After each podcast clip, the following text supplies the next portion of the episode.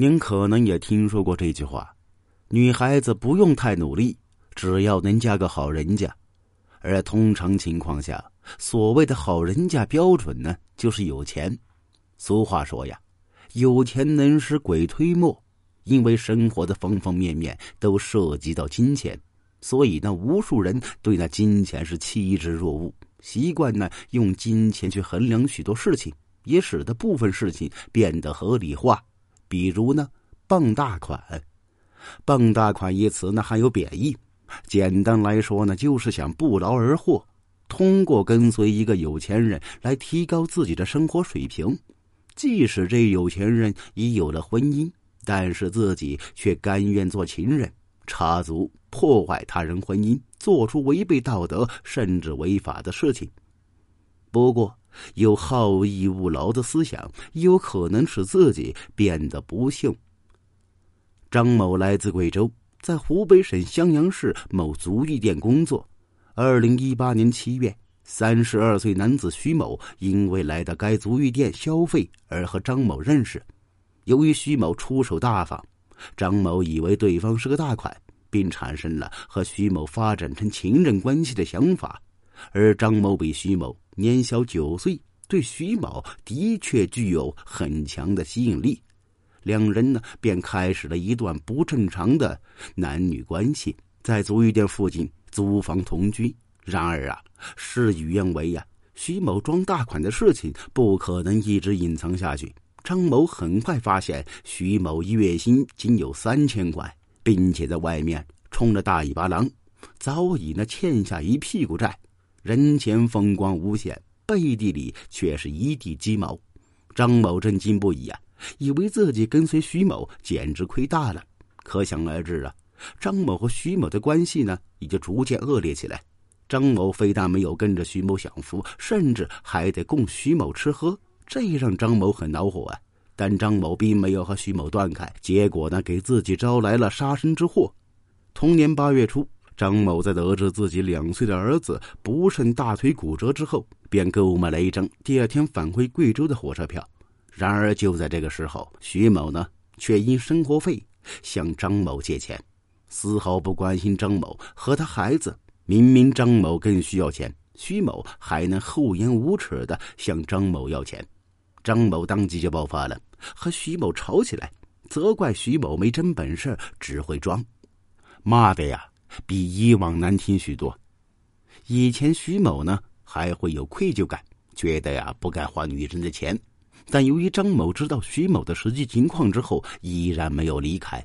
徐某的想法和行为也渐渐发生变化，不再感到愧疚，反而觉得是理所当然。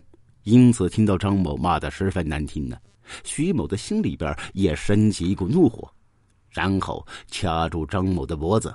张某的力量不及徐某，无法挣脱，从而遇害。而张某被杀之后，徐某并没有急着处理尸体，原因呢是他看到张某的手机微信里边还有两万四千元，他决定呢占为己有。但由于微信限额，所以徐某不能够一次性转出，于是等了三天才抛尸啊。在贵州那边。张某的父母因为始终没有等到女儿回来，且无法联系上张某，心里边感到非常的不安。于九月九日、九月十一日两次报警寻找女儿。二零一八年九月底，襄阳市高新区团山镇一个钓鱼师傅在钓鱼过程中闻到了特别难闻的气味，张某的尸体才被人发现。警方通过排查张某的社会关系，发现张某生前和襄阳市樊城区的徐某是男女朋友关系，于是呢找上徐某。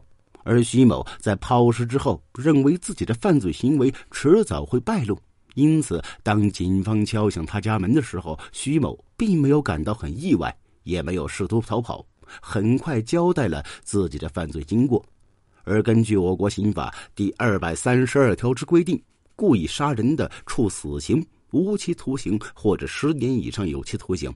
在这个司法实践中啊，情节较轻的故意杀人罪主要包括意粉杀人、激情杀人、受嘱托杀人、帮助他人自杀、生母溺婴、防卫过当、避险过当等等。